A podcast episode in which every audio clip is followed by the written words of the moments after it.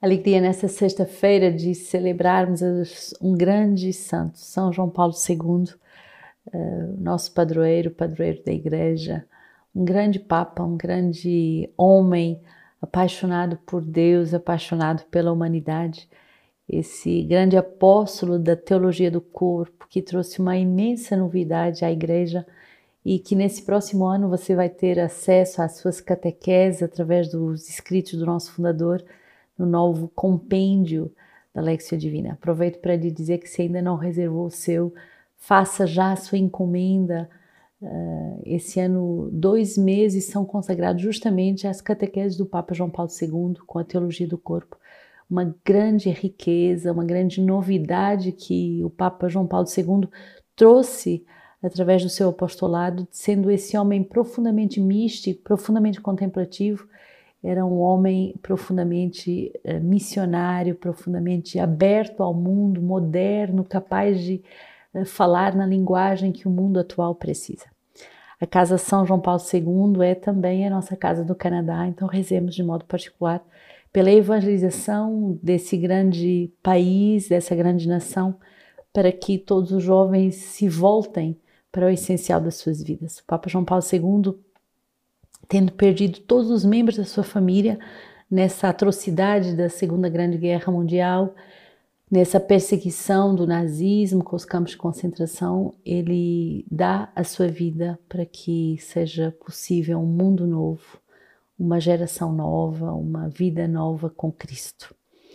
E nós pudemos, nesse tempo em que tivemos em Roma, de ir justamente na Basílica São Pedro, rezar diante do túmulo do Papa São João Paulo II, na entrada da, da Basílica São Pedro, um dos, dos, dos lugares mais importantes da Basílica é justamente onde repousa o túmulo do Papa São João Paulo II e onde muitos peregrinos vão para pedir graças e onde também nós fomos pedir graças para a nossa comunidade, pedir graças para você graças de santidade, graças de uma profunda vida mística, uma profunda vida contemplativa e uma profunda vida ativa, missionária, livre na forma de anunciar Jesus, com meios novos, com uma nova linguagem, com uma nova capacidade para alcançar os corações. Hoje continuamos a rezar com essa palavra de, da carta aos Romanos, Romanos 7. Eu sei bem que o bem não mora em mim, isto é, na minha carne. Pois querer o bem está ao meu alcance, não porém o praticá-lo. Com efeito, não faço o bem que eu quero, mas pratico o mal que não quero.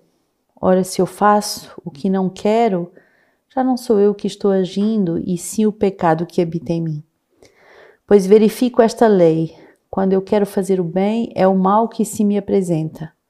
Eu me comprazo na lei de Deus segundo o homem interior mas percebo outra lei nos meus membros que peleja contra a lei da minha razão e que me acorrenta à lei do pecado que existe em meus membros. Infeliz de mim, quem me libertará deste corpo de morte? Graças sejam dadas a Deus por Jesus Cristo, nosso Senhor. Paulo faz esse, essa experiência que às vezes pode ser muito sofrida interiormente, é a, a experiência de querer ser santo, de querer fazer o bem e muitas vezes não conseguir praticá-lo. Mas o Senhor apenas pede a nossa boa vontade, Ele apenas pede que desejemos o bem, que desejemos a santidade, que renovemos esse desejo a cada dia. Um santo não é alguém que não cai, mas é alguém que levanta e levanta várias vezes ao dia.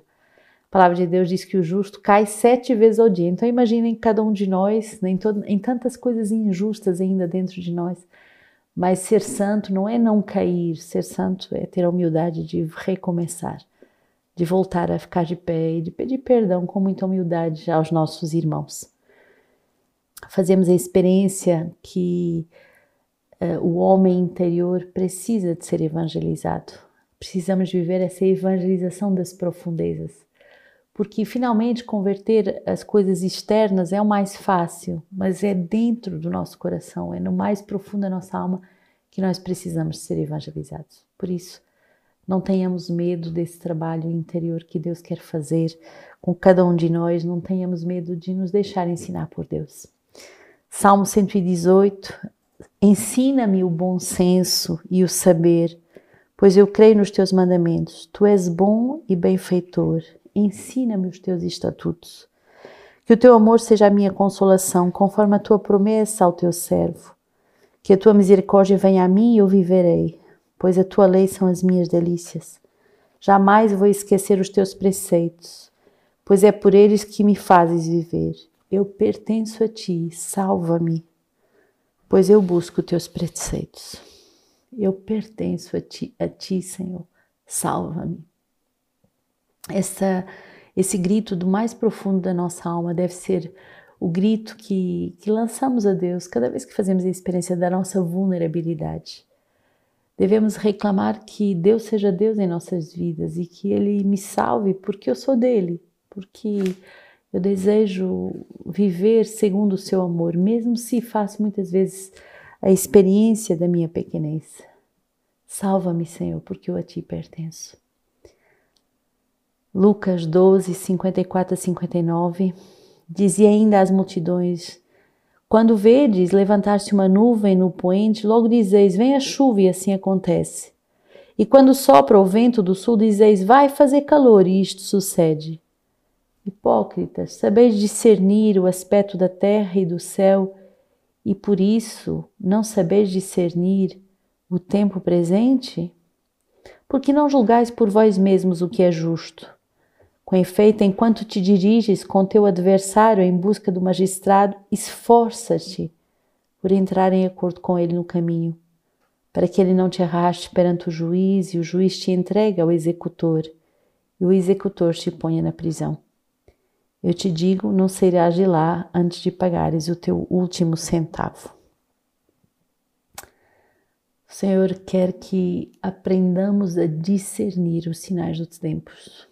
Muitas vezes usamos a nossa inteligência para tanta coisa e não sabemos discernir os momentos de conversão, os momentos de misericórdia, os momentos em que o Senhor nos chama a um arrependimento verdadeiro, os momentos em que o Senhor nos chama a uma revisão de vida nessa sexta-feira, uh, mesmo se hoje celebramos a festa de um grande santo, é dia de pensarmos na morte de nosso Senhor. É dia de pensarmos que os nossos pecados, a nossa inconversão, custa o sangue de Jesus. Por isso, façamos essa revisão de vida. Uh, São João Paulo II tinha um grande amor à via sacra, um grande amor a essa meditação da paixão de Jesus. E, e é muito bonito que, mesmo no seu trabalho de Papa, ele deixava as pessoas esperando eh, nos momentos da oração e ele não arredava pé da sua oração pessoal, porque quando algum secretário vinha dizer a sua santidade, tem uma pessoa que lhe espera, tem alguém lhe esperando, o Papa dizia, mas tem alguém bem mais importante que me espera primeiro. Darmos esse lugar de primazia a Deus, darmos esse lugar de primazia àquele que nos espera e que quer nos santificar. Quem foi São João Paulo II? esse homem extraordinário que nasce no dia 18 de maio de 1920 na Polônia. Tem esse nome de batismo de Karol Wojtyla e em 42 ele entra no seminário de Cracóvia clandestinamente por causa da perseguição. E uh, no dia 1 de novembro de 46 ele vai ser ordenado sacerdote em 1958, com 48 anos, então muito jovem, ele é nomeado bispo auxiliar de Cracóvia.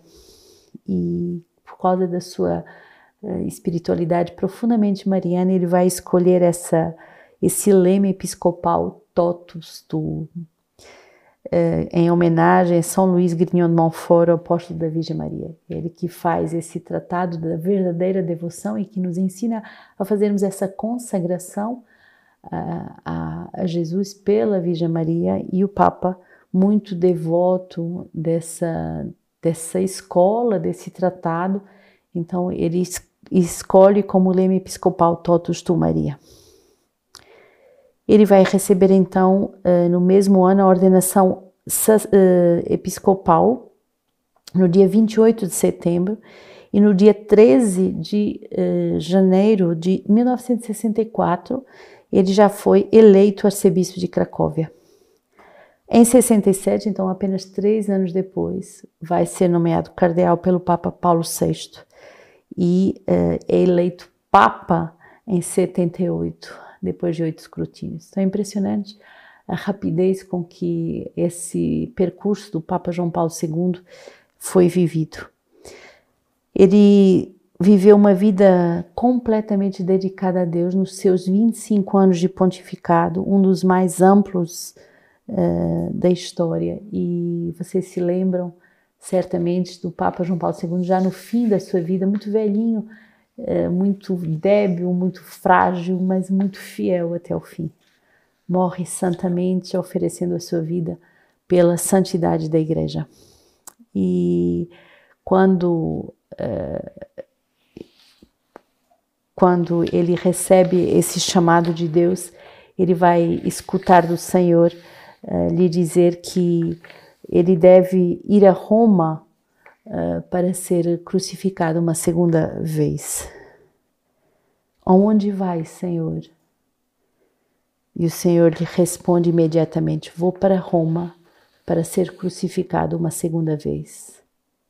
Pedro voltou para Roma e aí permaneceu para a sua crucificação. Então, João Paulo II nos ajuda uh, com a sua homilia no início do seu pontificado a não ter medo.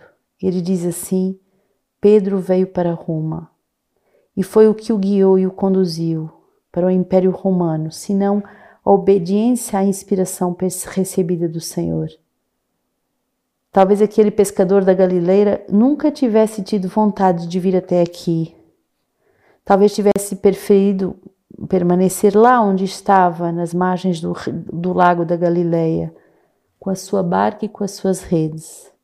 Mas, guiado pelo Senhor e obediente à sua inspiração, chegou até aqui. Aonde vais? Vou para Roma para ser crucificado uma segunda vez. O nosso tempo convida, nos interpela, nos obriga a nos olhar para o Senhor e emergir-nos numa humilde e devota meditação do supremo poder da cruz. Vou para Roma para ser crucificado uma segunda vez. E aí, João Paulo II diz: Cristo, fazer que eu possa tornar-me e ser sempre servidor do teu único poder, servidor do teu suave poder, servidor do teu poder que não conhece ocaso, fazer que eu possa ser um servo, um servo de todos, o servo dos servos.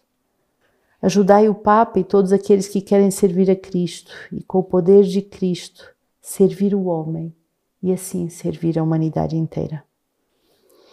Então, peçamos ao Papa João Paulo II essa coragem de obedecer aos desígnios de Deus, de obedecer aquilo que Deus tem para cada um de nós e de não ter medo. Muito conhecida essa palavra é, do Papa que diz: abri as portas do vosso coração a Deus, não tenham medo. Abri as portas do vosso coração a Deus, não tenham medo. Então, que nós, comunidade Sementes do Verbo, também não tenhamos medo de abrir as portas do nosso coração a Deus e de estar atentos àquilo que Deus quiser, a todos os seus pedidos, a todos os seus envios em missão. A comunidade se prepara a enviar essas missionárias para a Ásia, para esse país com tantos desafios que é as Filipinas, e a enviar novos missionários também para a África, para Moçambique e talvez outras novas fundações que nós ainda não sabemos, mas sejamos disponíveis para obedecer ao desejo do Senhor. E que São João Paulo II nos faça cada vez mais contemplativos e autenticamente missionários.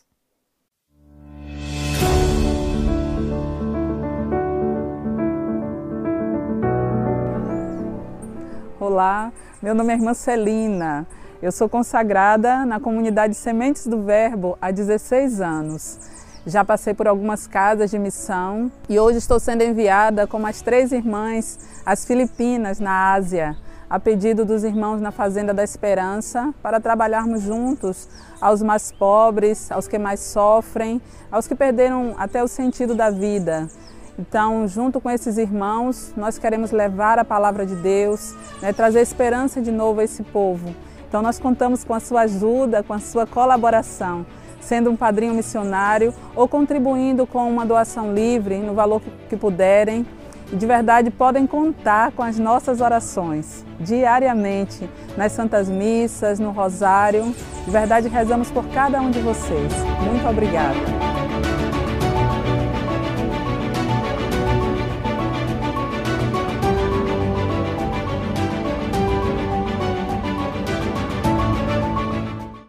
Que grande alegria poder vos anunciar o próximo compêndio Sementes do Verbo sobre o tema da responsabilidade. Ninguém tira a minha vida, eu a dou livremente. Está belíssimo, com textos muito profundos do nosso fundador. A equipe editorial está trabalhando a todo vapor e você já pode fazer a sua encomenda. Depois de termos meditado a liberdade, agora é o ano em que vamos meditar sobre a responsabilidade, a responsabilidade de dar a vida de dar a vida e de construir um mundo novo, tudo que sou, tudo que tenho.